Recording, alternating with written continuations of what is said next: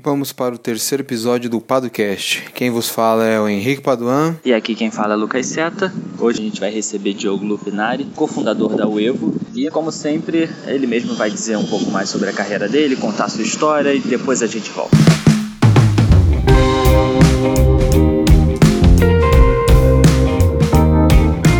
Eu sou o Diogo Lupinari, eu sou cofundador da Uevo, com o Marcelo Aguiar, que é meu sócio, meu amigo de faculdade. É, hoje minha posição é de CEO da empresa.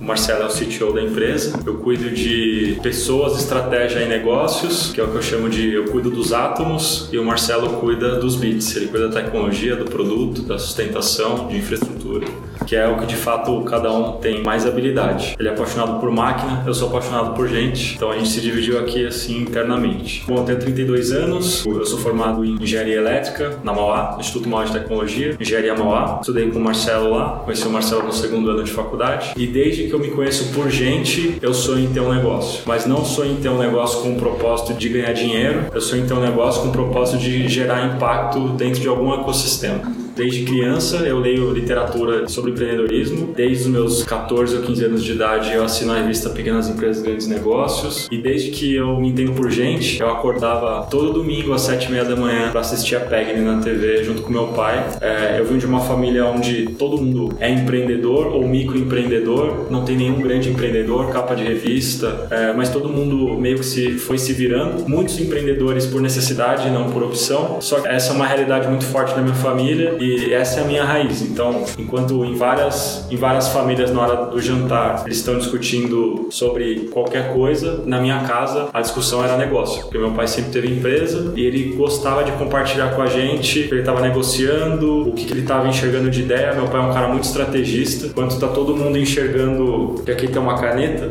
meu pai ele está enxergando que tem uma caneta, um celular e alguma outra coisa atrás. Ele tem uma visão estratégica muito boa e ele foi me ensinando isso na prática, né? não na teoria, porque meu pai não é um cara estudado, ele não chegou nem a fazer a graduação, mas é inteligentíssimo do ponto de vista de estratégia. E minha mãe, ela é o varejo em pessoa, ela ama a gente, ela trata todo mundo com muito cuidado, então a preocupação em atender bem as pessoas. Ela teve um pequeno comércio uma época e a gente tem uma foto na casa da minha mãe. Eu tinha 18 anos, minha mãe tinha aberto um comércio de aquelas naquela época tinha muita lojinha de 99, tem uma rua bem famosa no Ipiranga chamada Rua Silva Bueno. Minha mãe tinha uma lojinha de 99 lá e ela começou é, essa lojinha com 10 mil reais. Meu pai deu a ela 10 mil reais para ela abrir a loja e é engraçado essa foto porque tá eu, minha mãe, meu irmão, tá meu tio, a gente tá na porta da, da, da loja e dá para ver as gôndolas na loja, uma loja pequena, não muito maior que a sala de reunião, talvez umas duas vezes essa sala. E as gôndolas, sabe quando você põe tudo na frente da gôndola para dar aquela impressão de que tá cheio, mas não tava.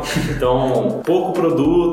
E quando minha mãe fechou a loja, e fechou porque o imóvel era alugado e o proprietário pediu o imóvel porque o contrato estava vencendo e ele tinha conseguido um contrato com uma mega store de produtos infantis, num, num, valor bem, bem, bem maior do que minha mãe pagava. A loja foi fechada e minha mãe, ela, sem brincadeira nenhuma, minha mãe ficou mais de dois meses doando as coisas que tinha na loja, de tanta coisa que tinha na loja. E meu pai não colocou mais nenhum real naquela loja. Então foi trabalho reinveste e virou uma loja de verdade, uma loja com muita coisa. Então, a minha raiz é uma pessoa que literalmente tem dentro da cabeça uma esponja psíquica de estratégia que vai pensando em várias possibilidades e monta grandes planos. O meu pai ele não consegue pensar nada pequeno, ele, ele tem uma ideia e ele já explode aquilo, aquilo é grande na cabeça dele. E, e minha outra raiz é minha mãe, que é uma pessoa que é apaixonada por gente, e varejo e venda. Então, eu, eu vim disso e eu demorei para entender quem eu era, né? A gente vai, a gente, eu tenho 32 anos, mas foi depois dos, dos 25, 26 que eu comecei a investir tempo para olhar para dentro de mim e descobrir quem que eu era, no que eu era bom de verdade, no que eu não era, entender o meu mundo de uma, de uma forma diferente, investindo tempo em mim. É, esse sou eu, eu sou casado, casado com uma advogada,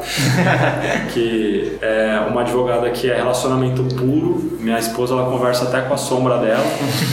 Ela conversa, ela conversa com tudo mesmo, com as plantas, com o cachorro. Se ela tivesse aqui agora, por mais que eu, seja falante, ela é muito mais falante do que eu, muito mais comunicativo. Então, esse, esse é meu mundo. Tenho um irmão, um irmão que é um ano mais novo, que é apaixonado por gastronomia, não trabalha na área ainda, mas eu creio que vai chegar o, o dia dele realizar o sonho dele também. É, eu sou um cara que sou movido por sonhos é, E aí a gente pode entender o sonho como alvo. Então hoje mesmo eu estava conversando com um amigo, ele estava me explicando a diferença de meta, objetivo e alvo. Meta, curto prazo, objetivo, médio prazo, alvos são longos prazo, prazo maior, longo prazo. Eu sou movido por isso, então isso para mim é o um sonho, é pensar em alguma coisa, por mais que ela seja inalcançável, distante, eu projeto o caminho todo até chegar lá e a gente vai construindo pouco a pouco e chega. Até foi engraçado que hoje eu recebi a nossa assessoria de imprensa aqui e a gente estava discutindo um pouco do que a gente se comprometeu com o mercado na nossa comunicação no começo do ano e o que a gente estava entregando como resultado no final do ano. A, a Uevo, que é a empresa que eu fundei junto com o Marcelo, é, recebeu um aporte de investimento final de janeiro, começo de fevereiro. A empresa já tem seis anos, foi quase fazendo seis anos que a gente recebeu esse aporte para acelerar o nosso produto. E quando a gente recebeu esse aporte, a gente comunicou ao mercado, saiu em vários canais, o, sobre essa entrada do investidor e qual que era o objetivo de longo prazo da Uevo, o alvo da Uevo de faturamento e, e o que a gente ia entregar no ano de 2018. E aí foi engraçado que a gente estava relendo a reportagem hoje de manhã com a assessoria de imprensa e a gente atingiu exatamente o faturamento que está na reportagem, a gente chegou exatamente na quantidade de pessoas que, que estavam na reportagem e aí a assessora falou, meu, não é possível, como, como vocês conseguiram fazer isso, né? Eu falei, cara, assim, é, um plano foi pensado, foi construído e esse plano é sustentado por um sonho, é isso que move a gente, a gente, entre aspas, tá? Vende esse sonho aqui internamente na Wave. Quando alguém vem fazer uma entrevista com, conosco, eu sou a última pessoa a entrevistar, o RH entrevista, depois entrevista o gerente da área, se for um, um cargo técnico é entrevistado pelo Marcelo e depois vem a entrevista comigo. É, eu sou o último, mas eu não valido nada de tecniquez da pessoa, eu não valido, é, eu valido uma coisa, eu valido se aquela pessoa tem a nossa cultura, se ela tem os nossos valores. Isso é claro, está estampado na nossa parede e, e eu preciso conseguir enxergar. Você pode ter acertado 100% do nosso teste de desenvolvimento, você pode ter vindo de Stanford, você pode ter um mestrado, um doutorado. Se eu não conseguir enxergar a verdade em você, se eu não conseguir enxergar paixão em você, se eu não conseguir enxergar que você se interessa por construir coisas perenes, que não são superficiais, você não vai ser contratado, porque não vai fazer sentido nem para você e nem pra gente. O que a gente compartilha aqui dentro da Uevo é que a gente pode sonhar sim, mas a gente tem que trabalhar para esse sonho, para esse sonho ser concretizado. A gente vive isso, respira isso e a gente fecha esse ciclo dizendo que a gente precisa continuar sonhando. Um dos nossos valores é a inovação e, e a inovação é o sonho, né? É, é, cara, você não para, você está em movimento constante. Então, é, eu tava até discutindo com o Fernando hoje. A gente vai lançar o nosso site novo no primeiro trimestre do, do ano que vem. E aí o Fernando pegou e falou: é, Diogo, legal, esse vai ser o projeto do nosso novo site e aí vai ficar bacana, a gente não mexe mais. Eu falei, cara, negativo, tudo tem que estar em movimento. A gente não vai ficar parado em nada. A empresa inteira tem, tem que estar em movimento constante o tempo todo. Porque se a gente não tiver em movimento constante, significa que a gente parou de crescer. E se a gente parou de crescer, significa que gente está fazendo alguma coisa de errada.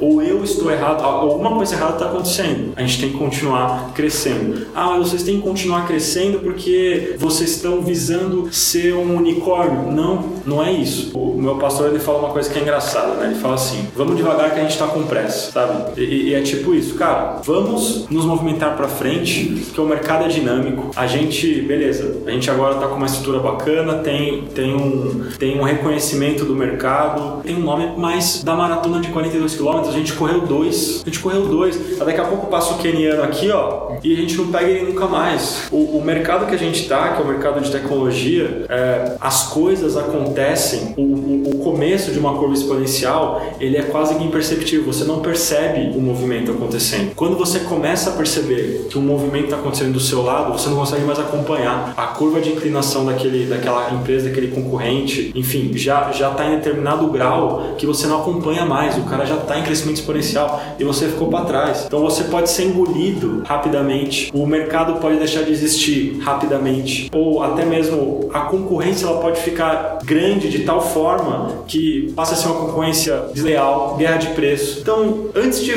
de você ficar fritando os seus neurônios sobre, cara, vamos mudar nosso preço porque tem um concorrente que está sendo mais barato, vamos mudar nossa estratégia. Antes de fazer isso, cara, inventa um futuro que não tem ninguém lá ainda. Inventa uma realidade, caminha para uma realidade que não tem ninguém lá. E por um tempo vai ser só você. E quando você perceber que aquela realidade ela tá ficando saturada, cria uma outra. Por isso que o movimento tem que ser constante, constante, a gente não pode parar. É isso que a gente acredita aqui e isso é tão forte pra gente que a sintetização disso, a materialização disso está no nome da nossa empresa. O Evo significa World Evolution, evolução do mundo, evolução. Evolução é, é sair de um ponto e chegar em outro ponto, todo tempo. Então isso está no nosso nome e é o que a gente cobra. Eu, eu, tô, eu tô mudando um pouco o meu modelo de gestão recentemente, depois que a gente mudou para essa sede nova, que as coisas começaram a ficar um pouco mais distantes, a gente começou numa operação que era do tamanho dessa sala, 30 metros quadrados era a nossa empresa e tudo acontecia muito fácil. Você entrava pela porta, eu sabia o que estava acontecendo com você. Tava bem, tava mal, tava preocupado, é, a gente se comunicava rápido, todo mundo fazia tudo. A gente foi crescendo, foi perdendo um pouco isso e agora, que o espaço é bem maior, cara, as pessoas falam por Hangouts, as pessoas falam por WhatsApp, tem times que ficam isolados numa sala, então lutar por ter essa integração, o nosso negócio é fazer integração de sistemas, né, e lutar para que a gente seja um time integrado é, é difícil. Então eu, eu, eu precisei mudar meu, meu modelo de gestão. Tá? Eu tinha um modelo de gestão que era muito drivado por fazer microgestão, que ah, já fica uma dica aqui agora, tenha um mentor, eu tenho dois, um de vida pessoal e um de, um de liderança e um de negócio. É, ambos me recomendaram o seguinte: quando você faz microgestão, é porque na prática você não está confiando o suficiente na pessoa que você entregou uma responsabilidade. Então você vai lá e fica querendo escovar detalhes. Quando alguém que deveria estar olhando para a estratégia, olhando para o futuro, para a direção, para onde o barco vai, está limpando o convés, ou melhor, está com um palitinho de dente, passando numa frestinha do convés e vendo se, se tem poeira ali, cara, o barco vai bater no iceberg. Então eu parei de, de fazer microgestão e bem recente isso eu comecei a trabalhar num, num modelo de gestão que é um pouco diferente, que é o seguinte: eu penso na estratégia da empresa, aí eu, eu linko a estratégia da empresa com o nosso orçamento, o nosso business plan, nosso plano de negócios para aquele ano, cascateio isso por área, defino quais são as metas de cada uma das áreas, como a gente vai medir que a gente está dentro daquela estrada que a gente está definindo. E tudo isso daí é o que, eu, que a gente está chamando, que não foi eu que inventei, é, foi de um treinamento que eu fiz. Tudo isso daqui, que é business plan, orçamento, meta, alvo, indicador, tudo isso é o contexto. Então, esse é o contexto dessa área, desse time para o ano de 2019.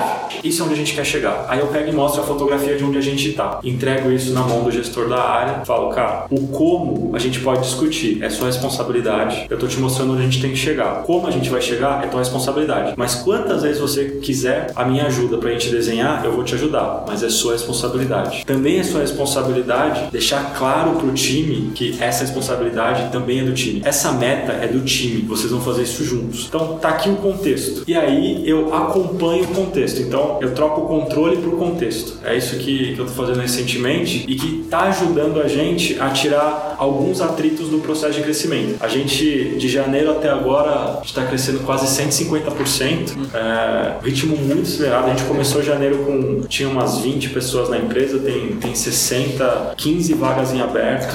Então, tem gente de tudo quanto é tipo, já não tem mais aquele grupinho de pessoas que se parecem ou se pareciam muito com o Diogo Marcelo. Tem pessoas de quanto é tipo, e é, e é por isso que a gente está crescendo, porque tem uma pluralidade muito grande de pensamento, de comportamento, mas os valores eles são únicos. Então todo mundo se comporta da forma como quer. Tá ouvindo barulho agora de ping-pong, tem gente jogando ping-pong, tem gente trabalhando no puff, tem gente trabalhando olhando para a avenida, tem gente trabalhando num war room, é, tem gente trabalhando numa cabine que a gente chama de phone boot, uma cabine de, de telefone, fica aqui dentro. Cara, não tem problema, não, não tem problema. Desde que você se comprometa com o contexto que a gente está compartilhando. Porque se a gente não se comprometer com o contexto, cada área com o seu, a gente não vai entregar o compromisso que a gente fez com, primeiro, cada um de vocês e com a família de vocês, que está aqui representada por vocês, um compromisso com acionistas da empresa, compromisso com os nossos clientes, compromisso com os nossos parceiros, Então, é, é isso, é isso que a gente está trabalhando aqui hoje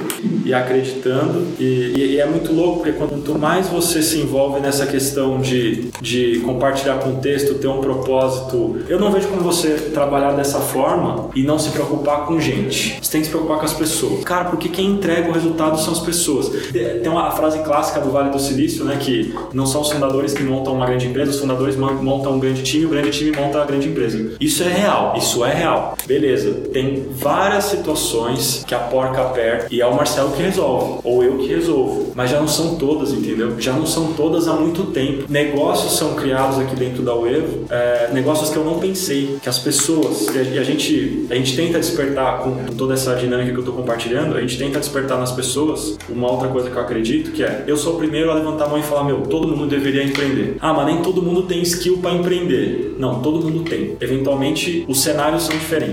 Eventualmente tem alguém que tem skill para empreender num negócio pequeno, outros num negócio grande, outros para fazer um negócio crescer, outros para empreender dentro da empresa que ele trabalha como, como colaborador. Eu não gosto da palavra empregado, a gente não usa aqui, nem funcionário, a gente usa colaborador. É, você pode empreender ali, você pode construir coisas. Se você tiver um pouco de autonomia e você ter a visão da fotografia, o contexto e para onde está indo, faça. Então, o que não funciona aqui, aqui, aqui na Uevo, é, não funciona, essa pessoa ela sofre e na prática a gente acaba tendo que fazer aquilo que a gente menos gosta de fazer, aliás, a gente não gosta de fazer, que é desligar a gente, eu adoro contratar. Eu odeio desligar uma pessoa, até hoje eu odeio, não, não gosto, fico tenso, não é uma coisa que, que me agrada. Se você ficar sempre esperando alguém te dar alguma coisa, de, ó, essa é a tarefa detalhadamente e alguém que fique ali igual na pré-escola, vendo se você fez, te cobrando, cara, você não vai conseguir fazer nada aqui. Aqui a gente tem um time de 60 pessoas que atende clientes em 11 países que em semana de Black Friday é um negócio muito intenso e frenético. É, o ritmo é frenético, porque é um ritmo de crescimento. Eu, eu falo pessoal, eu falei recentemente pro pessoal assim: é, empresas normais têm que tipo de resultado? Resultados normais. Se a gente quer um resultado que não é normal, crescer 150% num ano onde troca de presidente, todo mundo falando que o país não tá bacana, ainda com muito desemprego, crescer 150% nessa realidade não é normal. Então por que, que a gente vai se comportar de forma normal? Não tem como se comportar de forma forma normal e ter resultados anormais. Então, a gente precisa se comportar de forma normal. E o que, que é isso? A gente vai atrás de materializar o que, que, é, o que, que é esse comportamento. Então, voltando para um ponto que eu deixei em aberto lá, fechando um parênteses. O que, que eu faço na entrevista, lá na, na última etapa da entrevista? Além de validar se a pessoa tem os nossos valores, eu falo na entrevista, você fala, cara, você está atrás de um emprego? E aí muita gente fica sem saber o que responder.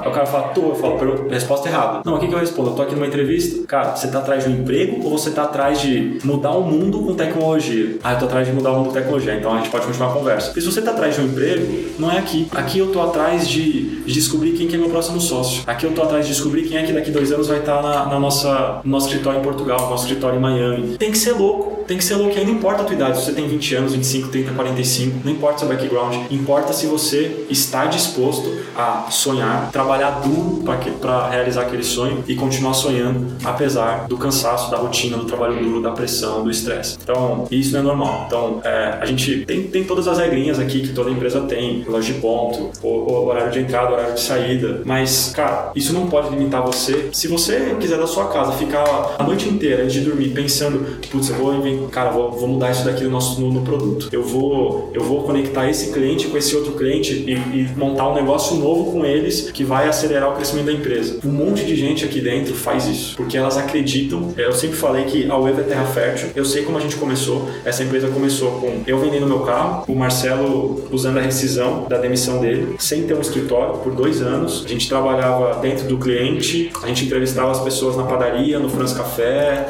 em cafeteria, o que tinha. E eu sei de onde a gente saiu. E, e eu sei que não foi construído só por mim, só por Mar pelo Marcelo, foi construído por um bando de gente que pensa como dono, que realmente fala, cara, aqui é terra fértil, aqui tem uma chance, é, aqui acreditam em mim, eu vou investir meu tempo, eu vou investir minhas habilidades, eu vou investir meus talentos aqui, porque aqui é diferente. Não tem muito tapinha nas costas aqui, em especial porque o, o quem cuida de toda a tecnologia é o Marcelo, o Marcelo é mais, ele é mais binário, então ele pode te amar e, e não falar nada, mas ele te ama.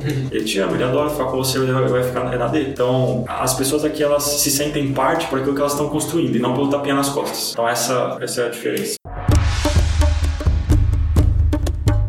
Queria fazer uma pergunta relacionada à cultura. Falou sobre cultura, da importância disso para o Evo. Eu, pelo menos, tenho escutado muito sobre cultura, as pessoas têm falado sobre isso, quanto isso faz com que uma empresa cresça ou não. É, mas eu fiquei com algumas dúvidas, efetivamente, do, do que seja essa cultura. A cultura é algo orgânico, ela vai se desenvolvendo ali a partir do, daquele caldo de pessoas, ela é estabelecida pelos fundadores, ou não, né, se ela for orgânica. E outro ponto, é possível alguém entrar na empresa, as pessoas vêm de realidades distintas, elas né, têm referências diferentes, talvez ela não tenha a mesma cultura, venha de outro lugar, é possível ela entrar na empresa e entronizar essa cultura e se transformar de algum modo? A pessoa, você mesmo disse, é, a pessoa pode ter várias habilidades técnicas, mas não ter a, a mesma cultura, os mesmos valores que a empresa. É, é, possível ela entrar e entronizar esses valores e se modificar como, como pessoa, né? Além da, da questão profissional, mas como acho que a gente está falando aqui sobre a questão das, das pessoas. Tá, eu acho que vai ser mais fácil responder essa pergunta começando pela primeira parte. Assim, é, cultura é algo que quando a gente criou a, a,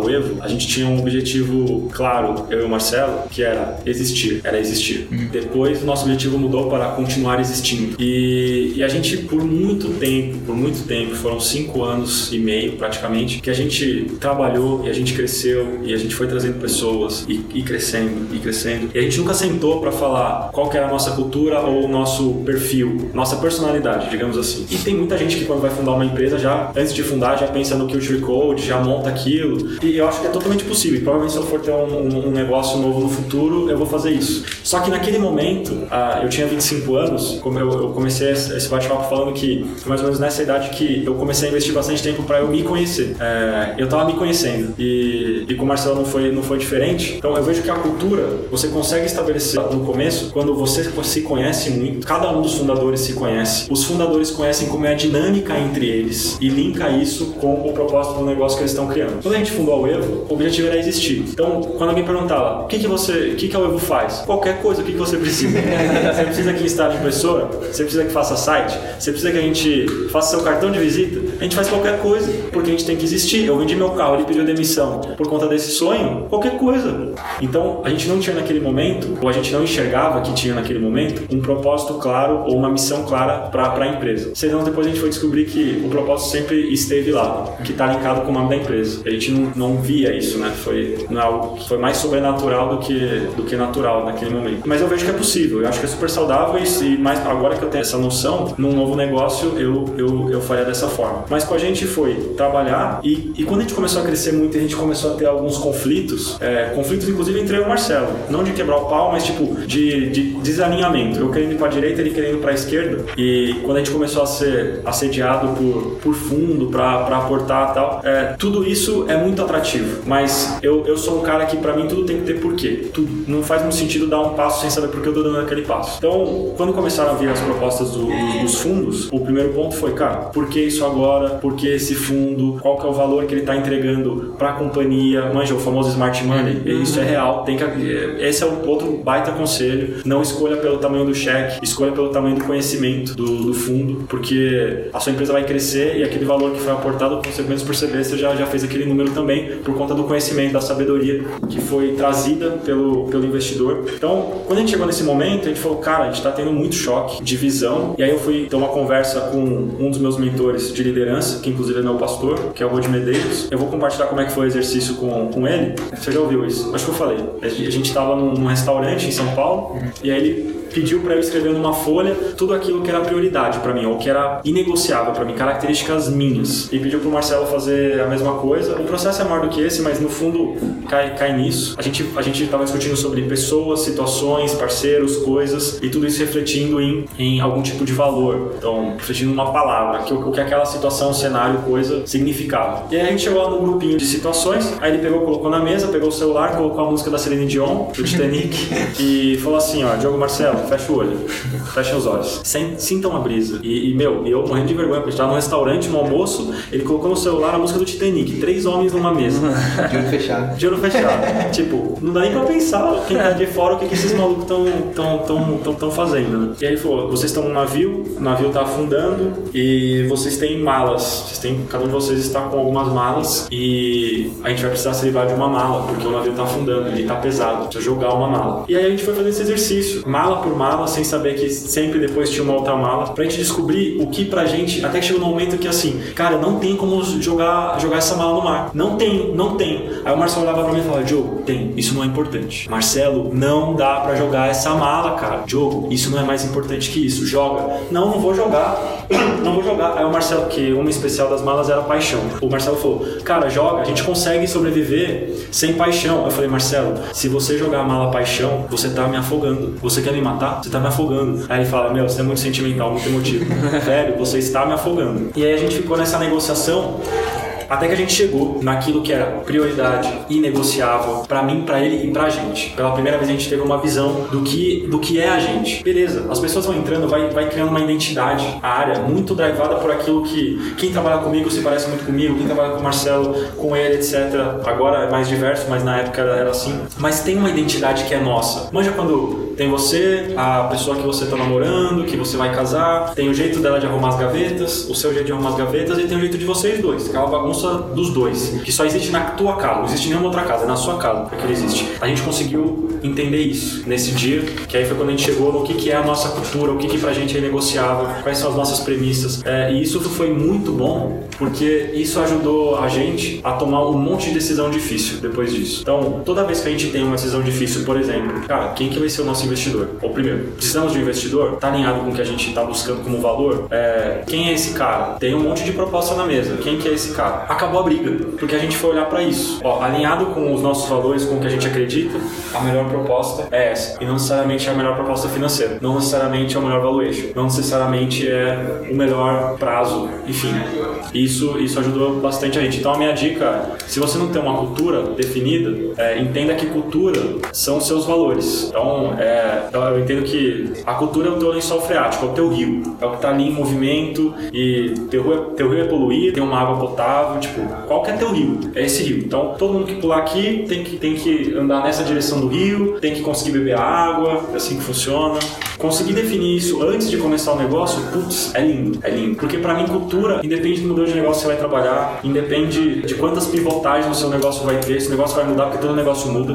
Você cria um plano, todo muda quando você começa a executar ele. Mas a cultura é aquilo que tipo, você acredita. É o que vai fazer você estar tá lá todo dia e falar, meu, eu vou investir meu tempo aqui. Todo mundo, né, que, que, que tá atrás de profissionais, de talentos, fala, fala isso. É difícil você encontrar as pessoas certas, né? É, é difícil encontrar gente, e é difícil depois você encontrar a, a, esse grupo de pessoas, quem são as pessoas, quem são as pessoas certas. Só que quando você se recruta, seleciona talentos olhando para esses valores, você busca isso nas pessoas, você você tira um monte de atrito da frente. Então você tira um monte de preocupação. Então vou te dar um exemplo. Aqui pra gente verdade é, um, é o nosso primeiro valor. Ser verdadeiro, ser transparente, ser honesto. Esse é o nosso primeiro valor. Cara, a gente nunca na nossa história, graças a Deus, a gente passou por qualquer processo de que envolveu propina, bola, cara, qualquer tipo de, de benefício, porque pra gente verdade é um valor inegociável. Então, às vezes a gente tem alguma situação aqui, sei lá, vou dar um exemplo aqui bem, bem, bem esdrúxulo. É, a gente trabalha com integração de sistemas e a gente tem vários conectores prontos para vários sistemas e eventualmente alguém liga aqui e pergunta: Ah, você tem já um conector pronto para o sistema tal? Aí um, um, cara que é mais novo assim vira e fala: Meu, e aí? O que, que eu falo? Ué, fala que a gente não tem, porque a gente não tem conector com esse sistema. Fala que a gente não tem, mas que a gente está disposto a construir e que o projeto dessa pessoa pode ser uma oportunidade para construir, construir esse conector. Vai levar um pouco mais de tempo do que só um projeto de configuração, tem um desenvolvimento envolvido. Se ela, se ela entender que faz sentido para ela, a gente até pode trabalhar numa condição comercial diferenciada, a gente faz. E você precisa falar isso uma vez só, porque o nosso primeiro valor é a verdade. Ah, significa que aqui ninguém mente? Não, mas significa que a verdade é algo inegociável pra gente. E que se, algum, e que se a gente tomar conhecimento de alguma mentira que, ou de algo que está infringindo esse valor, aí tem uma consequência. É, é, só isso. Tem empresas que isso não, isso não faz sentido, então tá bom, beleza. Mas aqui faz. Fazendo um paralelo com direito, né? Isso tem a ver com decidir por princípios e decidir por consequência, né? Quando você decide por princípios, você está decidindo por algo que você não abre mão de maneira nenhuma. Agora, quando você decide a partir das consequências, você vai tomar uma ação de um modo ou de outro, dependendo do resultado que você vai ter, independente dos seus princípios ou não. São... Tem, bem legal você falar isso, tem, tem uma... É uma matriz que, que rola em uma das, da, das startups, que é bem legal. É, são dois eixos, então é uma matriz, dois eixos divide em, em, quatro partes. Então, um eixo é resultado e o outro eixo valores ou cultura, uhum. né? Então, vou até desenhar aqui. Quem está ouvindo o podcast não vai conseguir enxergar, mas... Você vai ter que imaginar. Mas imagine quatro quadrados E o que divide esses, essas quatro partes são duas linhas, onde uma linha você tem resultado e na outra linha você tem cultura, valores, a sua verdade, a verdade do negócio. É, a máxima que todo mundo acredita é que você com certeza tem que buscar pessoas de alto resultado e que tenham a cultura da empresa mas você também tem que estar disposto a ter na sua empresa pessoas que não entregam resultado, mas têm a cultura. E aí, claro, você vai ter que investir tempo para entender por que a pessoa não entrega o resultado, para você entender se você está com a pessoa certa, na posição certa, com a motivação certa. O que com certeza você não pode ter na tua empresa é quem não entrega resultado e não tem a cultura. E aí que agora vem o juízo de valor, que para gente é importante, para várias empresas também é. Tem o último quadrante, que é entrega resultado e não tem a cultura. Essa pessoa não tem que estar lá, não tem que estar na tua empresa. Ah, mas ela entrega resultado. Mas ela entrega resultado mediante o quê? O que ela faz para entregar esse resultado? Você está disposto a topar qualquer tipo de atitude por um resultado? Então, a gente conhece casos e casos aí no nosso Brasil de, de quem topou isso e o desfecho não é muito bom. Então, aqui na Uevo também não temos, não temos isso. Então, é isso que a gente acredita. A gente não está inventando nenhum modelo de gestão aqui. A gente tem uma grande coxa de retalhos de, de vários modelos. É o nosso modelo, tem pedaços de diferentes modelos, mas mas é um modelo mutável. Sei lá, antes do, do investidor entrar aqui na Uevo, do fundo entrar na Uevo, eu tinha uma frase que falava o seguinte: Cara, a cada seis meses a gente passa por um MBA aqui dentro. O negócio é tão frenético e a gente passa por tanta situação diversa e os problemas vão aumentando de tamanho que é como se a gente passasse por um MBA. A cabeça muda muito rápido e muda muito. Depois que o investidor entra e que você começa a crescer ainda mais rápido, o MBA ele é a cada três meses. Cada três meses e a gente vê essa dinâmica acontecendo na empresa. Então, o que eu falo muito pro time é: todo mundo consegue enxergar a curva de crescimento da empresa e, e para onde ela está apontando, a gente consegue. Agora vamos fazer a sua curva. Onde que você está aqui nessa curva? Você está acompanhando ou você está ficando para trás? Ou melhor, você está disposto a acompanhar? Você tem conhecimento, ou você quer ter conhecimento de tudo aquilo que você vai ter que abdicar e fazer para acompanhar essa curva? Essa é uma conversa. E outra coisa que eu invisto tempo também, mas aí é comigo, é para que eu consiga continuar acompanhando essa curva. Porque o meu trabalho mudou muito, muito, muito, muito mesmo em seis anos, e em especial no último ano. Como que eu faço para acompanhar? Porque a empresa já. Eu, eu, posso ficar deitado na minha cama, lá, com a minha cabeça a milhão, e o negócio está acontecendo. Porque tem um monte de gente trabalhando para fazer acontecer, batendo bumbo, dando ritmo nas coisas. Então, como que eu faço para que eu também consiga acompanhar essa curva que ela já não é minha? Que a curva da, antes a minha curva era a curva da empresa, era uma coisa só. Hoje não. Hoje tem a empresa, tenho, é, tem a curva da empresa, eu tenho que continuar acompanhando. O fundador mais iniciante não tem noção, né? Você precisa estar disposto a se transformar. Eu já tenho uns dois anos que eu falo dentro da Uevo que a característica mais importante que uma pessoa tem que ter é, para trabalhar aqui na Uevo, claro, além dos valores, é ser adaptável. Porque se você não for adaptável, você está fadado a ficar aqui os três meses de experiência. Porque daqui três meses já mudou tudo, ou quase tudo, ou muita coisa, mudou um pouco a dinâmica do seu trabalho. Então, se você for aquele cara mais, mais é, by the book, é assim que eu funciono, não estou disposto a mudar, é, sempre foi assim, vai continuar sendo assim, cara, você vai acabar sofrendo. E aí, minha dica é: também não vá trabalhar no Nubank, também não vai, não vá trabalhar na 99, também não vá trabalhar na Yellow, porque tá, esse, tá todo mundo olhando por uma curva de crescimento. Aí, o que me ajuda bastante nisso tudo é, são podcasts, eu escuto muito podcast. Tem caras que, que eu conheci em podcast que eu sigo no Instagram e eu aprendo muito, muito mesmo. E livros, né? Livros. Até, até esse ano, eu e o Marcelo, a gente dividia fun as funções aqui, os setores da empresa, parte com ele, parte comigo, mas a gente, nosso título era cofundador. E aí meio que, quando alguém queria conversar com a gente, não, não sabia direito que assunto tratar com um, assunto tratar com outro, aí tinha assessoria de imprensa e tal, e tinha, dentro do, da dinâmica de fundo, tem que ter um conselho, aí tem que ter um presidente de, de, de conselho e aquela coisa toda. Eu sentei com o Marcelo e a gente chegou à conclusão que o Marcelo devia ficar com a posição de CTO e eu com a posição de CEO. Beleza. Todo mundo que faz uma carreira em multinacional executivo quer esse cargo. O cara de uma multinacional, ele foi trainee, ele foi analista, ele foi gerente, ele foi diretor, ele foi diretor de regional, aí ele é expatriado, aí ele faz o MBA após a especialização, aí ele vira o CEO.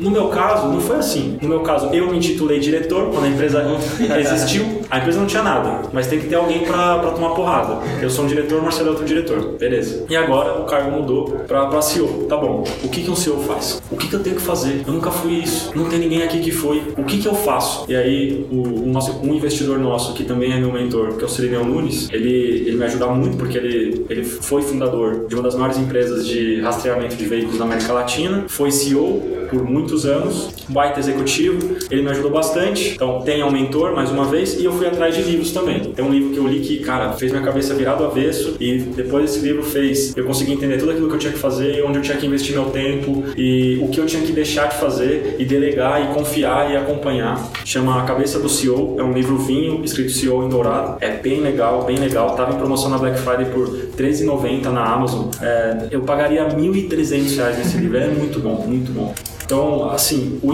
o que eu vejo assim, de importante é você precisa tá, você quer abrir um negócio, beleza? É, se, se, você já se conhece, conhece teu parceiro e até deu mais uma dica aí, é, tem um sócio, mas um sócio que tem os mesmos valores que você ou está disposto a pagar o mesmo preço que você está disposto a pagar e que mais é, que tão importante quanto tudo isso que eu falei, que tenha habilidades complementares à sua. Eu e o Marcelo, a gente não tinha essa visão, que a gente era tão diferente quando a gente começou o negócio. Aí é, foi pura bondade de Deus na nossa vida, de, de aproximar a gente. E, cara, o Marcelo é literalmente o lado racional eu sou literalmente o lado emoção, pessoa, estratégia. É, e funciona. E, e, a gente não é nem tão direito nem tão esquerdo. A gente é equilíbrio. Quando a gente junta os dois e põe os dois para pensar, a gente fica equilibrado sempre. Então, tem, tem um sócio, cara, você tem que estar disposto a se transformar. Você com certeza não vai ser no meio da tua jornada empreendedora igual a você é hoje e muito menos você termina a jornada empreendedora como você começou. Você tem que entender isso. E eventualmente o que vai acontecer é só você vai conseguir perceber isso. É, é, uma, é uma vida solitária. É uma vida solitária. É uma vida de almoçar sozinho, é uma vida de ficar 40 minutos no banho pensando sozinho, é uma vida de, às vezes, sofrer sozinho. Então, você precisa entender isso. Eu tenho um monte de amigo que vê agora, né, hum. seis anos depois, o que foi construído, e a visão é: cara, você tá com o burro na sombra,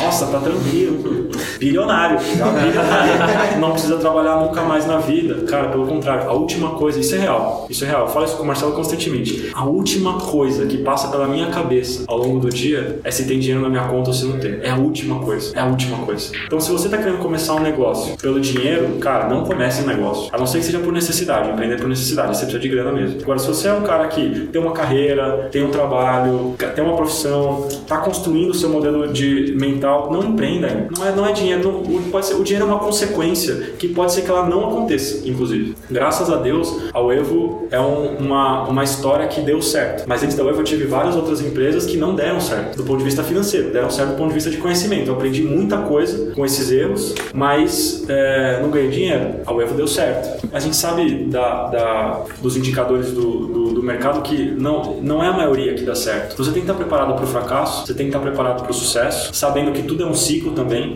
Ah, por isso que tem que estar em movimento constante. Pode ser que uma hora, cara, a casa caia e eu, eu tenho essa visão hoje também, claro. Quando a gente começou o erro, um erro que a gente cometesse era como se você tropeçasse na rua andando a pé. Você tropeçou, aí você machuca lá o cotovelo e tal. Hoje, um erro é bater de moto a 300 por hora. Então, é, é gostoso estar tá à frente de um negócio que está dando certo. É gostoso ser reconhecido pelos clientes. É, é, é muito bom você conseguir montar um time que acredita em tudo isso. É muito bom você conhecer as pessoas, mas você tem que estar disposto a se transformar, tem que estar disposto a pagar o preço. E digo mais, a tua família tem que estar disposta a pagar o preço junto. Muitas vezes a gente está aqui meia-noite, minha esposa está em casa, a esposa do Marcelo e as duas filhas do Marcelo estão em casa, a família de um monte de gente que trabalha com a gente está em casa esperando a gente voltar. É, todo mundo tem que estar disposto a, a, pagar esse preço. Então, se você encontrar uma pessoa que tem conhecimento complementar ao teu, está disposta a pagar o preço, tem os mesmos valores, está disposta a se transformar e você também tem tudo isso, aí eu falo, começa um negócio, começa um negócio. Sabendo que eventualmente não vai dar certo, mas torço para que dê.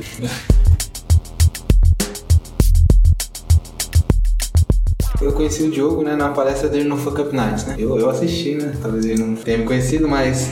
mas eu conheci. É, eu conheci, né? Eu tava barbudo na época também. Ah, então... isso aí, esse não me ajudou. É interessante que as pessoas saibam qual a sua visão do fracasso. Você passou um pouquinho por ele agora aí, mas qual a importância? O fracasso ele traz ensinamentos ou ele é, é o, pra muita gente é o fim da linha, né? Ela acha que não tem jeito. É, o fracasso, eventualmente ele vai ser o fim da linha por uma questão financeira. Eventualmente você investiu todas as suas economias num projeto que não aconteceu e aí você vai precisar se recapitalizar e voltar num outro momento. Pode ser o fim da linha naquele momento, né? Mas se não for esse cenário, o o, o fracasso, cara, ele é bem importante. Ele é bem importante. É bem importante, é bem importante você respeitar, você respeitar aqueles que estão errando e você não condenar aqueles que estão errando. Então, ainda que seja você. O fracasso faz parte. O Jeff Bezos, ele tem uma, uma frase bem legal. Jeff Bezos da Amazon. Eu não vou lembrar agora o número exato, mas é, em algum momento aí, não faz muito tempo isso, perguntaram para ele se ele tinha medo de do, do Alibaba ficar maior que a Amazon e alguma coisa desse tipo. E ele falou, cara, não, não, porque a gente tem tantos bilhões de dólares que foram investidos em fracassos que a gente aprendeu tanto, a gente testou tanta coisa, a gente viu tanto coisas que não funcionam como funcionam que eles vão precisar gastar primeiro tempo e esses bilhões para descobrir o que não funciona. Então a gente já fez isso. Então é, é uma mentalidade americana, né, de incentivar ou fomentar. Não é que você fomenta o fracasso, né? Mas você incentiva a inovação e não condena o fracasso. Naturalizar um pouco. É, cara, faz, faz parte. O... Acho que extrair o melhor dele, né? É, aprender, aprender com ele. Aprender que o, o, tem, um, tem, um, tem um cara que vocês devem conhecer, o Thiago Nigro, do canal Primo Rico. Hum. Ele, eu vi um vídeo dele essa semana que, cara, ele falou, eu, eu dei muita risada. Ele falou uma coisa, eu não vou falar o termo que ele falou porque é um, é um termo mais pejorativo, mas eu vou traduzir. Ele fala assim, cara, é, o melhor investidor não é aquele que acerta a bunda da mosca. E o que, que é a bunda da mosca? Não é nem o cara que acerta na mosca, é a bunda da mosca. É, acertar a bunda na mosca é comprar no menor preço e vender no maior preço. Os maiores investidores do mundo, eles não acertam a bunda da mosca. Mas os maiores investidores do mundo, eles entendem a tendência e investem baseado na tendência. E eventualmente ele não vai comprar no menor preço e não vai vender no maior preço. Só que por entender a tendência, ele vai sair no momento certo, no momento que ele consegue ter lucratividade ou no momento que ele tá perdendo, mas ele, ele mensura a perda dele, ele entra sabendo quanto ele está disposto a perder. Começou a perder aquilo, sai. E aí escolhe um segundo, um segundo momento para entrar de novo. Então, é uma coisa mais planejada e olhando fotografia inteira, olhando movimento, do que você querer acertar aquele pá, entendeu? E aí, linkando o que eu tava falando, é, acho que você, a gente precisa entender o fracasso dessa forma. A gente não vai conseguir acertar sempre a bunda da mosca, mas eventualmente você vai, você vai errar, mas você vai ter entendido uma tendência, vai ter entendido um comportamento. Ontem eu tava ouvindo, eu estava ouvindo o fundador do Guia Bolso contando a história deles e, cara, eles saíram de zero usuários para 5 milhões e 800 mil usuários em seis anos. A primeira versão do produto deles fracassou. As pessoas, é, elas, ela tinha uma taxa de rejeição muito grande no, no, site. As pessoas entravam no site e saíam e não se cadastravam. Aí quando eles criaram o um app, eles tinham o objetivo de ter 50 mil usuários no ano. Na primeira semana tiveram 50 mil usuários. Então aí ele falou: qual foi a importância do, do, do da primeira versão, né? Cara, a gente fez tanta coisa errada, nossa cabeça estava muito certo. Não estava muito certo o modelo que a gente tinha criado. A gente lançou, não deu certo, a gente aprendeu com aquilo, mudamos totalmente o, o produto e a proposta de valor e aí acertamos. Então, é, acho que é isso. Aqui na Web a gente ainda está aprendendo a trabalhar um pouco com isso. A gente não condena mais o fracasso como a gente condenava antes na época da microgestão, mas a gente ainda está aprendendo a trabalhar numa cultura de inovação de verdade mesmo, sabe? Uma coisa onde, cara, ó,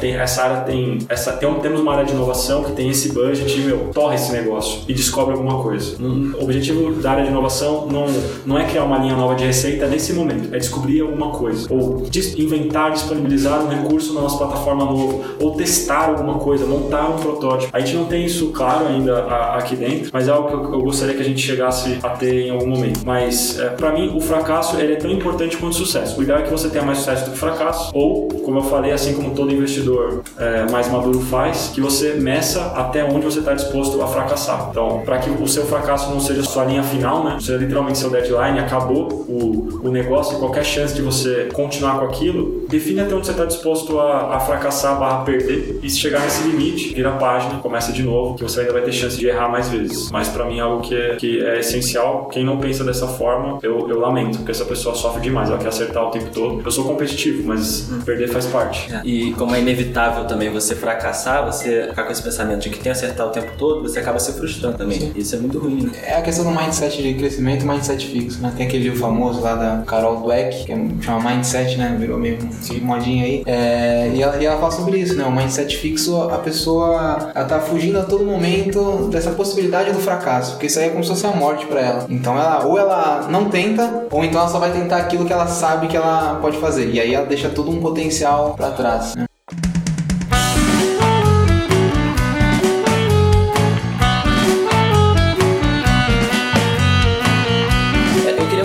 Pouquinho, assim, é, você falou no início que desde pequeno você já tem uma visão empreendedora, enfim, isso vem da sua família, é, dos seus pais. Só que eu vejo isso como uma exceção, né, no Brasil, assim, pelo número de empreendedores no Brasil, enfim, a nossa cultura não é uma cultura empreendedora, né? Uhum. Apesar de você ter tido essa sorte, pode dizer assim, é, na minha visão é, eu acho, eu acho que foi mesmo. Enfim, é, então assim, como é que você vê esse cenário de empreendedorismo no Brasil hoje? Está crescendo muito, né? Não só em startups, mas em empreendedorismo em geral. E a gente sempre é, fica perguntando, né, se isso é uma tendência só por causa da crise, por exemplo, e entra o, o empreendedorismo por necessidade, né? Ou se você acha que isso é algo que veio para ficar, uma mudança de paradigma no Brasil, entendeu? Você acha que isso é uma coisa passageira? Uma moda? É, uma moda. Tem um charme no empreendedorismo hoje em dia, na startup, é, né? Enfim, esse glamour todo. Esse glamour. E é, é muito legal quando a gente vê que não fica só na mesa de ping-pong ou no puff, mas tem uma cultura por trás disso, uhum. entendeu? A gente, eu ouço muito, é, todo mundo aqui ouve muito podcast, né? Todo mundo falou isso, pontuou esse argumento. Mas eu tenho ouvido algumas críticas nesse sentido, né? Que a gente até conversou sobre isso. Que, assim, a cultura da empresa tem que ser maior. Você não pode ter é, uma startup, você inovar, você ter um espaço bonito, se aquilo se limitar a isso. Então, se você não pensa nas pessoas que trabalham lá, e você mostrou aqui pra gente que tem todo um pensamento por trás disso. Tem um porquê. Tem um porquê, sabe? Então, assim, nada é por acaso. E até, desculpa te cortar, não, mas vontade. em especial porque por seis anos a gente não teve nada disso.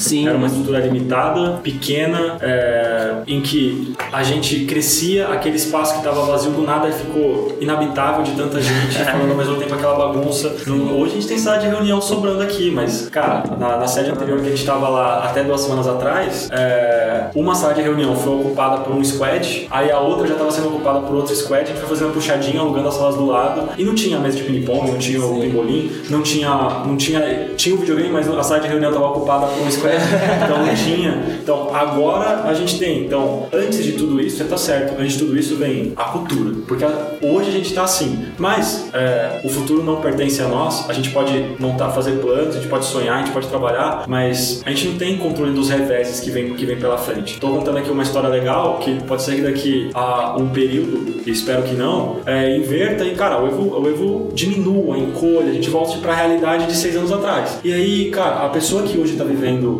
o, o ping-pong e o espaço, a estrutura tal, cara, se ela não, se ela não conseguir voltar para aquela realidade, a gente perdeu o time todo. E, aí, e eu e o Marcelo tem que conseguir voltar para aquela realidade. Então, antes do glamour, da capa da revista, da estrutura, da, da descompressão, vem a cultura e antes da cultura vem o propósito. O que a gente está fazendo, porque a gente está aqui, para onde a gente está indo. Então, eu concordo com você. Eu concordo com você. E, e só complementando, né? Porque eu comecei com uma pergunta e mudei para outra, né? E aí eu volto para a pergunta do cenário do empreendedorismo no Brasil. O que, que você acha, assim? Eu, eu vejo assim, ó. É, eu vejo que é um movimento sem volta e, e, que é uma grande onda que ela tá se formando. Se você quer do Rio, você mora perto da praia? Relativamente perto, 20 minutos. Então, é, você, é. você conhece bem de onda. Cara, a onda começa a se formar até o momento que ela ganha força, ela cresce, aí ela quebra com força. Eu vejo que é uma onda que está no começo da, da sua formação. Por que eu falo que é uma onda? Porque a gente começa a ver o ecossistema de aceleradoras, incubadoras e, e, e fundos de investimento é, se estruturando no Brasil. Então a gente tinha muita gente falando de investimento anjo, investimento semente, mas e fundo, fazer série A, série B. Estou falando de private equity que faz, que faz aquisição de empresa. Tô falando de venture capital, investir 3 milhões, 5 milhões, 10 milhões, 20 milhões, 30 milhões. Essa é, então você começa a ver o ecossistema de investimento ganhar força no Brasil. Fundos americanos aportando recursos em fundos, em fundos no Brasil, tudo isso. Isso é uma primeira coisa. Segunda coisa que eu vejo acontecendo, as instituições de, as instituições de ensino se movimentando em direção ao empreendedorismo. Então você vê é, incubadoras, não só dentro das, das públicas, Unicamp e USP, mas dentro da PUC. É, a, a, a, faculdade onde eu estudei, Engenharia Mauá, que era uma faculdade que tinha um drive muito de formar mão de obra para a indústria. Formar mão de obra qualificada para a indústria, engenheiros para a indústria. Eu fui em vários eventos onde o reitor da Mauá, que foi, que foi meu professor, ele mostrando o esforço que a Mauá está fazendo para mudar um pouco essa, essa, essa mentalidade para formar empreendedores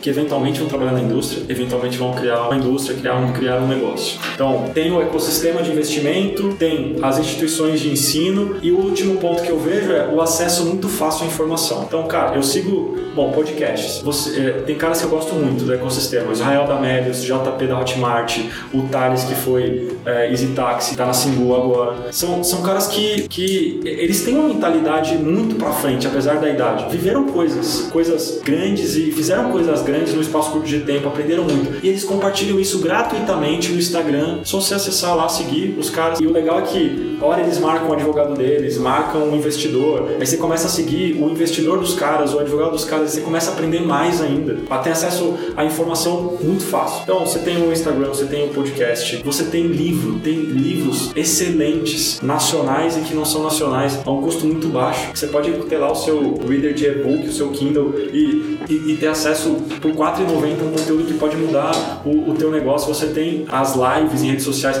você tem os cursos digitais na, na própria Hotmart. É, tem, um, tem um curso lá que eu vou recomendar, bem legal, da Starts, chama-se Motor do Crescimento. Muito do que eu tô, do que eu tô é, pensando e vendo como se faz sentido trazer para o web ou não, está sendo falado nesse curso. Cara, é um curso de que você paga 12 prestações de 70 e poucos reais. São 36 aulas com os caras que foram sócios da XP Investimento, criaram a Starts, em 3 anos saíram de 2 milhões de faturamento para 40 milhões de faturamento. Você paga 900 reais, cara, em 12 vezes faz da sua casa. Então, o acesso à informação tá, tá, tá, tá muito bacana. Tem a própria Endeavor que faz um monte de evento e divulga e você recebe conteúdo gratuito, conteúdo rico, gratuito. Então, vejo que tudo isso corrobora para que as pessoas estejam mais interessadas, elas fiquem mais preparadas, inclusive, para empreender e a gente comece a de fato a, a, produzir inovação dentro do nosso país. Porque o Brasil, por uma questão da característica econômica, você, você via muita gente empreendendo por necessidade. O cara que é demitido, ele abre um negócio aí não importa qual é o negócio. Cara, eu sei fazer isso, eu vou, vou abrir oficina mecânica, eu vou não sei o que, não sei o que lá. Agora não. Você vê pessoal na faculdade já sonhando montar um negócio, fazer alguma coisa assim assado. Eu, eu, eu, estava em Portugal há duas semanas atrás no Web Summit, que é um evento de tecnologia bem legal, recomendo também, quem puder participar. E tinham é, 1.200 ou 2.000 startups lá, de 150 países diferentes. Muita gente dos Estados Unidos, e aí rolava tipo um pitch battle ali, entendeu? Uma batalha de, de startups. Cara, o nível dos caras que, que ia apresentar o negócio deles é uma coisa assim absurda. Foi um cara que eu, eu vi que ele tinha desenvolvido é, uma tecnologia de carro autônomo. Aí ele estava explicando que a tecnologia que o Google utiliza para carros autônomos custa hoje 80 mil dólares. Eles desenvolveram uma tecnologia que custa 1.500 dólares para carro autônomo e que o robô deles tinha uma inteligência que após 10 interações a, a inteligência artificial deles já era capaz de pilotar o carro autônomo dentro de um caminho X. Beleza. A empresa eram três caras, os três de 26, 27 anos, os três formados em Stanford. Um se formou, foi trabalhar na Tesla, engenheiro da Tesla. O outro se formou, foi trabalhar no Google na vertical de carros autônomos. E o outro foi trabalhar na Data Robot, que é uma empresa de inteligência artificial. Cara, olha o nível dos caras, 26 anos, dessas universidades, dessas empresas, com essa mentalidade, produzindo esse tipo de tecnologia. Beleza, eles têm uma cultura diferente. Até o Flávio Augusto lá, que é da, da WhatsApp e, da, e do Geração de Valor, uma vez ele fez uma live que ele estava contando um pouquinho da, da escola que os filhos dele estudam, né? Ele estava falando que é, eles ensinam empreendedorismo na, na escola básica para crianças. Então o lance de tipo vender limonada na porta de casa é, é uma cultura, é uma cultura lá. A gente, a gente não tem muito isso, a gente está aprendendo a ter isso. Então eu vejo que é uma onda que vai crescer bastante e, cara, é só a gente ver. A gente vai em qualquer evento aí de, de, de, de startup, de empreendedorismo, ou o próprio Campus Party é de tecnologia, mas tem também um viés empreendedor, é um monte de jovem, um monte de jovem. Então eu vejo que, que é um movimento legal que vai acontecer no nosso país é, e acho que o primeiro ponto que eu falei, que é o ecossistema de, de investimento ajuda, porque é difícil você criar uma inovação tecnológica e se sustentar é, sem, sem investimento. É bem difícil. Então, ou você tem que ter um anjo, esse anjo, um family office, alguém que te ajuda, ou um grande cliente, ou você resolver um problema. Cara, é difícil. Então, e, e aí tem caras que eu gosto também, que eu acompanho, que ajudam bastante. É, um deles é o João Kepler, que tem um projeto bem legal, né, de ter mil startups lá na, na Bossa Nova. É, cara, é, é isso. É fazer investimentos pequenos que deem a chance do cara montar o MVP dele, do cara fazer os, andar ali os primeiros passos, aí ele aprende alguma coisa, começa a gerar ali a receita dele, a receita recorrente, entende o modelo, o primeiro modelo de negócio, o primeiro modelo de monetização, e aí se for o caso faz uma outra captação, começa a crescer. Ah, mas acho que essas três coisas juntas vão lá na frente, eu não sei dizer quantos anos, uhum. mas com certeza os nossos filhos vão usufruir disso, é, vão ver uma onda, uma onda grande. E, e trazendo um pouco aqui pro, pro regional, né? É, como você vê o ecossistema do, do ABC, o que falta? Me parece que é um ambiente muito favorável, né? A gente parava pra pensar nessas algumas características, talvez nós estejamos um pouco à frente em relação ao Brasil todo, talvez, não sei. É, mas o que falta pra gente ser efetivamente um, uma referência? Cara, eu, eu, acho que assim, olhando esses três pontos que eu disse, que é, que é o investimento, o ensino e o acesso à informação, do ponto de vista de ensino, a gente tem excelentes universidades na, na região e, e pelo que eu tenho acompanhado, universidades que têm é, montado não só um discurso, mas praticado o interesse em despertar o empreendedorismo no, nos alunos. É, a própria Mauá tem, tem TED anualmente na Mauá, a FATEC de São Caetano, que está próxima da gente aqui, eles têm uma série de, de eventos e seminários para falar sobre inovação disruptiva, para falar sobre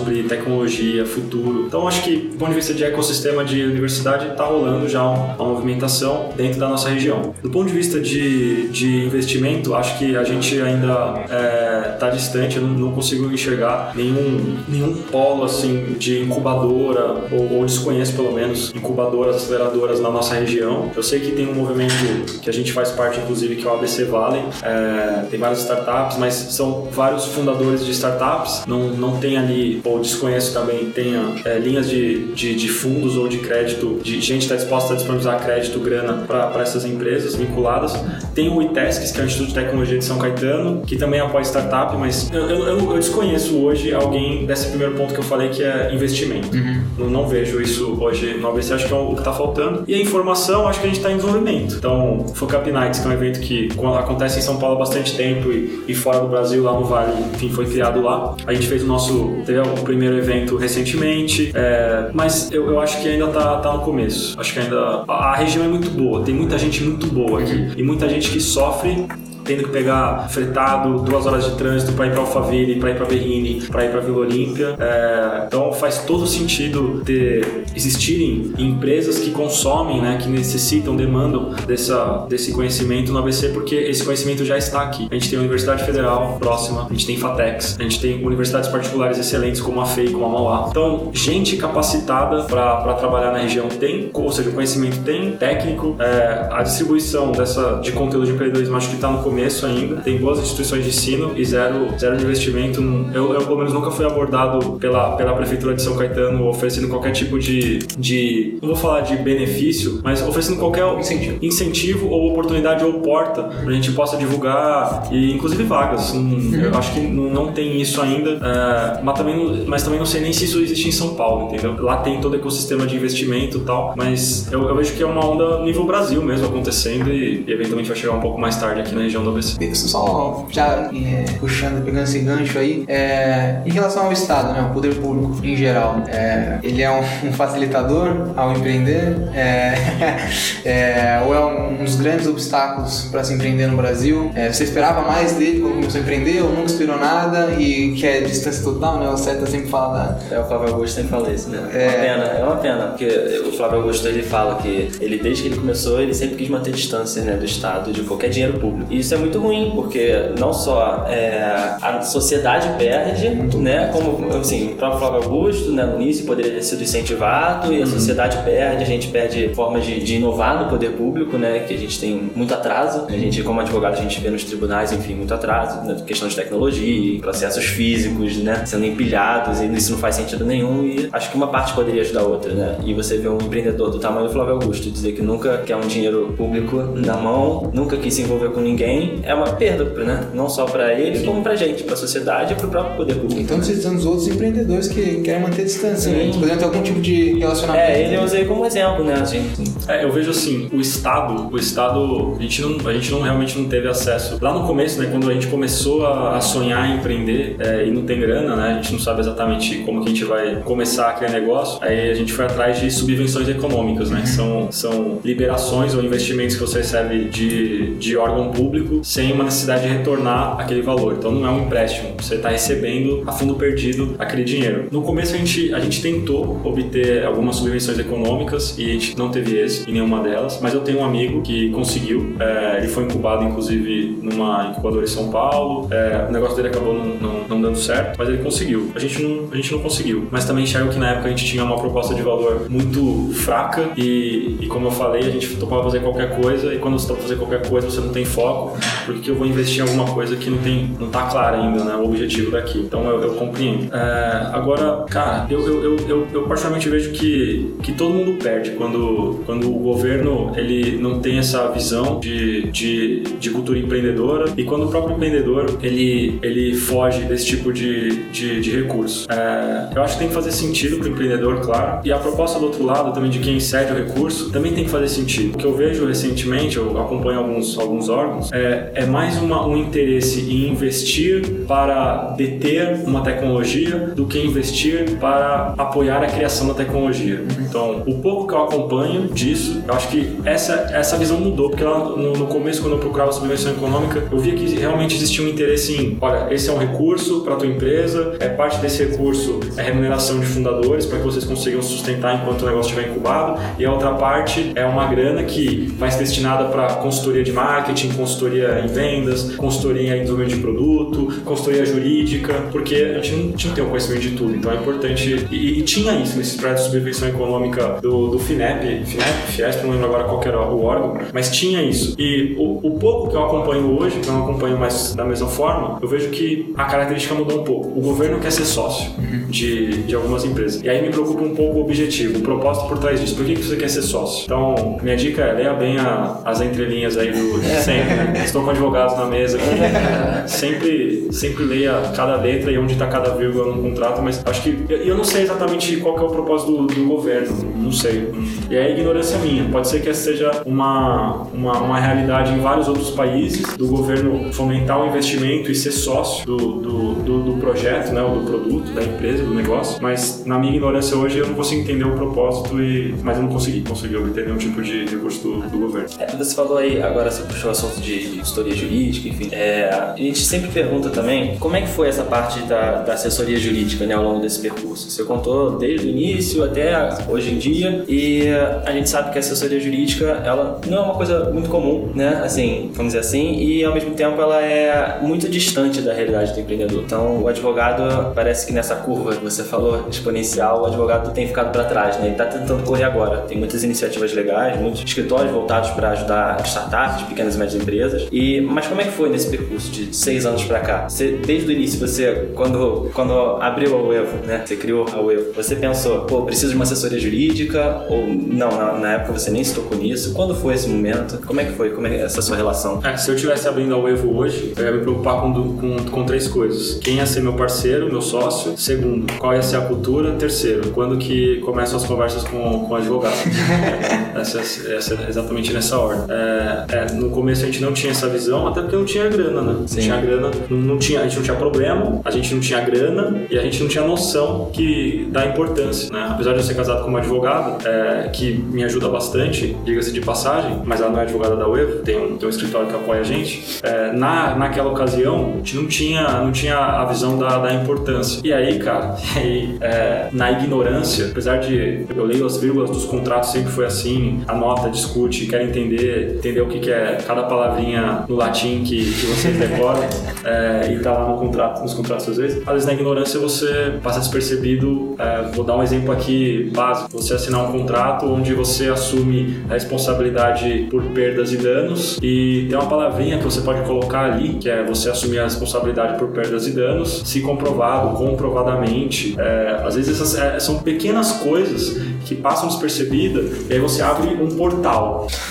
de, de possibilidades de receber problema, porque aquela palavrinha não, não tá ali. Ou até mesmo uma palavrinha que está e abre um portal também de, de problema. Então, na, na linha do tempo, a gente foi se envolvendo cada vez mais com empresas maiores. A gente atende aqui na Uevo, são, são mais de, de 50 multinacionais que, que a gente atende. Então, do outro lado tem, tem um- um- um- uma linha jurídica muito clara, definida, tem processos, tem pessoas preparadas para isso. Quando a gente chegou nesse momento, a gente foi atrás de um escritório que, que pudesse apoiar. E aí, advogado é, é igual sócio e é igual esposa. É casamento, você tem que confiar, você tem que saber, tem que ser uma relação transparente. Ó, eu sou bom nisso, não sou bom naquilo, consigo te ajudar até aqui. Dentro desse, de- dessa ótica, estamos juntos. Cara, é, é, meu pai sempre falou, né? Meu pai, meu pai não é advogado. Meu pai sempre falou, era, é, advo- é, sabe quem que é advogado? Quem, pai? Advogado.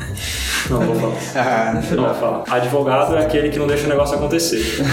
É, mas eu entendo, hoje eu entendo. O papel do advogado é mostrar os riscos. E é por isso que é legal você ter um advogado que, que você confia e, e que você conhece e que está disposto a assumir algum risco junto com você. É, cara, ó, até aqui isso seria ideal. Mas se a gente não conseguir negociar dessa forma, até aqui o risco é esse. Se, até aqui o risco é esse. Até aqui o risco é esse. E, e assim por diante. É claro que a decisão é tua, de qual risco que você quer tomar, mas é, você precisa ter acesso a isso, entendeu? Ficar ciente, né? Ficar ciente. Então, acho que o bom advogado é, é aquele que não impede você de, de fazer o negócio, mas ele te mostra como viabilizar aquele negócio e os riscos envolvidos em cada uma da, das partes, e aí você toma a decisão. Não tem como empreender e não tomar risco. Então, mais uma dica: se você não gosta de tomar risco, não empreenda, porque tomar risco faz parte do, da, do, do, dia a dia do empreendedor. Então, o advogado que mostra o risco e te ajuda a, até no caminho para a tomada de decisão, acho que esse, esse é, o, é o ideal. E realmente não consigo ver uma, uma empresa, quando atinge determinado porte, não ter um, um apoio jurídico. E acho que é uma, uma deficiência gigante de, de startup, porque a nossa cabeça, por muito tempo, ela fica muito drivada em primeiro é produto, produto, produto, produto, depois é venda, venda, venda, venda, venda.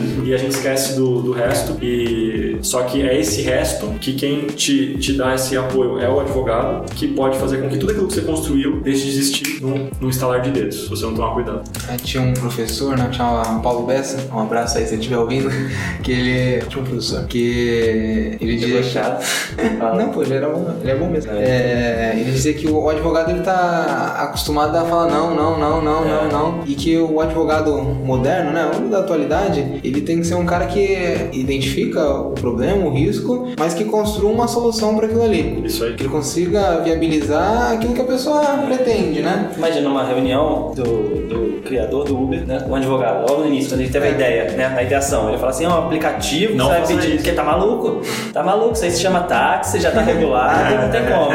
Ia ser assim, né? Então, assim, se você... O advogado não pode ser uma trava para inovação, né? Sim. Isso é um perigo. E talvez a advocacia não esteja, eu acho, pelo menos que não está no, no geral, né, não está preparada para isso. Acho que ainda está muito, É, eu, muito atrasada. eu- eu vejo, por exemplo, pelo o advogado que assessora a gente desse escritório, ele, ele é formado em Direito, claro, e ele tem MBA em Administração, es- especialização em Inteligência de Negócios, e aí agora está se especializando em, em Tecnologia, tem um pouco mais de Tecnologia. Então, a- o- é difícil ser advogado, porque você tem que conhecer de leis e você tem que conhecer do negócio do, do cliente. E, e daí você tem que ver como que a lei se encaixa naquela realidade de negócio e vice-versa, como que o negócio se encaixa na realidade da lei. Então, é, não basta só fazer a, a graduação para você conseguir, conseguir apoiar, seja lá qual setor for.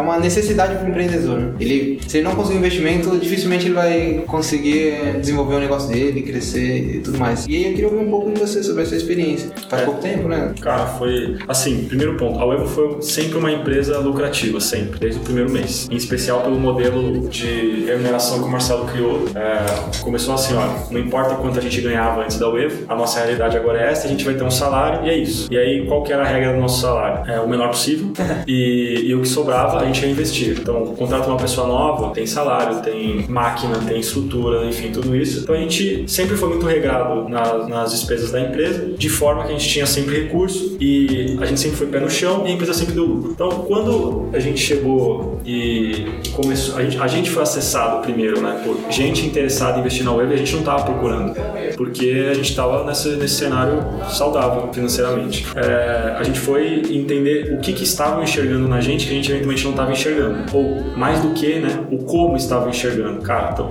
tem alguém enxergando que isso pode acontecer nesse tempo e a gente está achando que é um tempo maior. E a gente meio que foi dando um pouco de ouvidos, é, ouvindo um pouco e começou a fazer muito sentido pra gente que o plano, nosso plano podia ser acelerado. A gente inicialmente achava que não, mas começou a fazer sentido. E quando a gente começou a, a, a ter noção de que acelerando o negócio a gente tinha que acelerar também a gente, é, a gente viu que, cara, não, não dá pra ir. Assim, dinheiro por dinheiro, a empresa tem dinheiro. É, a gente precisa de, de alguém que saiba a melhor forma de usar esse recurso, seja nosso, seja um recurso de, de fundo, e conte pra gente os próximos passos. Porque, beleza, a gente já aprendeu que a cada seis meses é um MBA. E, então vamos ah, encontrar alguém que, que já fez isso outras vezes, que já teve êxito, que vamos conversar com, com as empresas investidas por, por, essa- por esses fundos para ver qual, como que a relação funciona, se o fundo é presente mesmo, se o cara só aparece lá na reunião de fechamento de ano tal, se, se vem, se vem um, um investidor que é empreendedor ou se vem um, um, um, um cara que é financeiro puro, só quer ver número. E a gente foi atrás, a, a gente entendeu que dava para crescer, mas a gente faltava essa bagagem. Aí a gente começou a fazer um roadshow para alguns fundos para ver qual fundo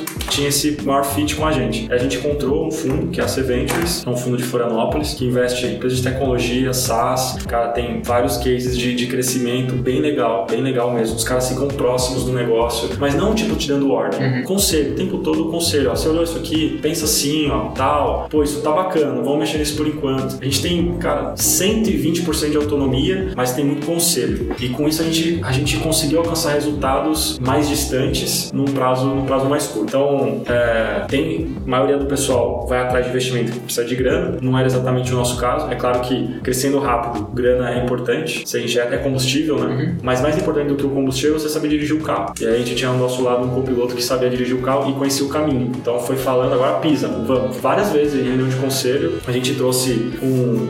um te- teve, teve um mês aí, não, não muito tempo atrás, que a gente breakivou a empresa, né? A gente breakivou a empresa e a gente achou aquilo o máximo, né? A gente acabou de receber aporte e tal, passou uns meses, a gente tá dentro do plano e breakivamos a empresa. Eu tomei, uma- eu tomei uma bronca do, do, do investidor e falou, cara, agora não é hora de breakivar, agora é hora de queimar dinheiro mais consciente. Então, vamos, vamos investir esse recurso que tá sobrando aqui, ó, e a gente vai acelerar essa área que a gente não tava acelerando. A gente vai chegar em tal resultado ainda mais rápido. Então, o legal do, do Smart Money é isso. É você gastar dinheiro com consciência, tendo um copiloto que conhece o caminho e tendo combustível. Acho que, então, o meu conselho é, é legal, deve ser legal pra caramba. A gente foi bootstrap por seis anos e foi bom. Mas a verdade é que o fundo entrou, trouxe uma governança pra empresa, trouxe uma riqueza de, de conhecimento que, cara, eu, eu, eu realmente vejo que foi muito positivo. Eu não sei se o fundo tivesse entrado antes, seria, teria tido o mesmo efeito do, do que quando entrou, mas o fato é, a experiência é muito positiva. E essa é uma, um consenso tanto meu quanto do Marcelo. Tá? É, na verdade, é consenso pra gente que foi positivo, não, não tem arrependimento nesse sentido.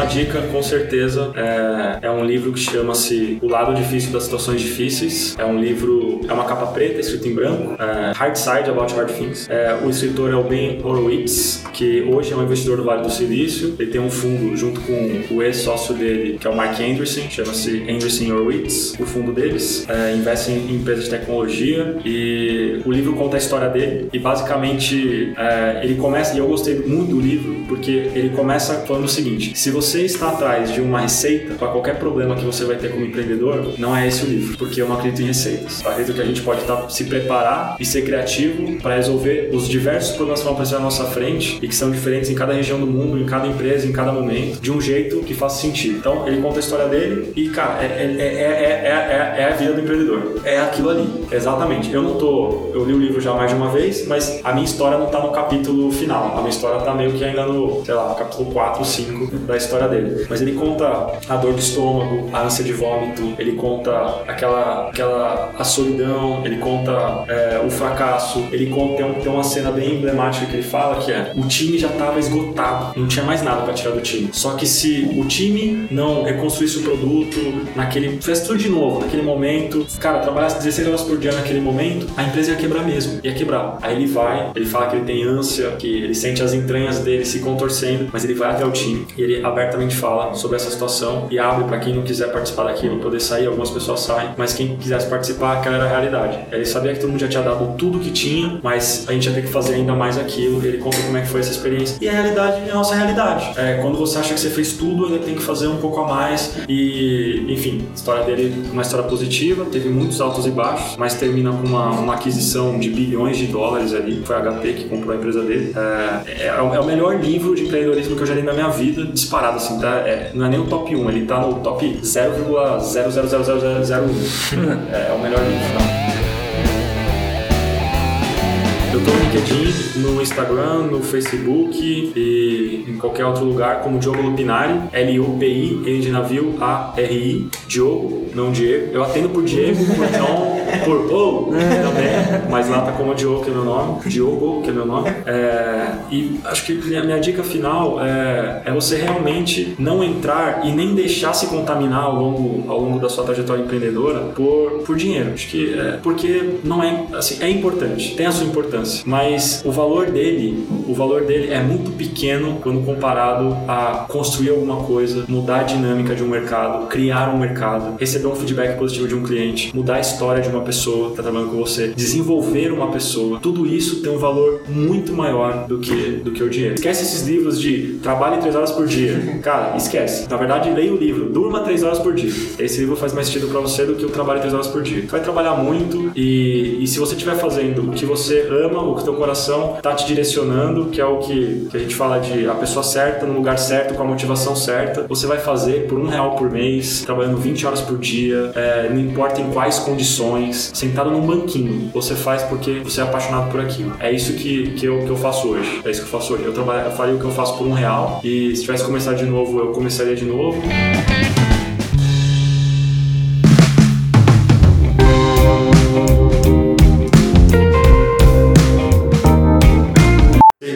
Muito assunto.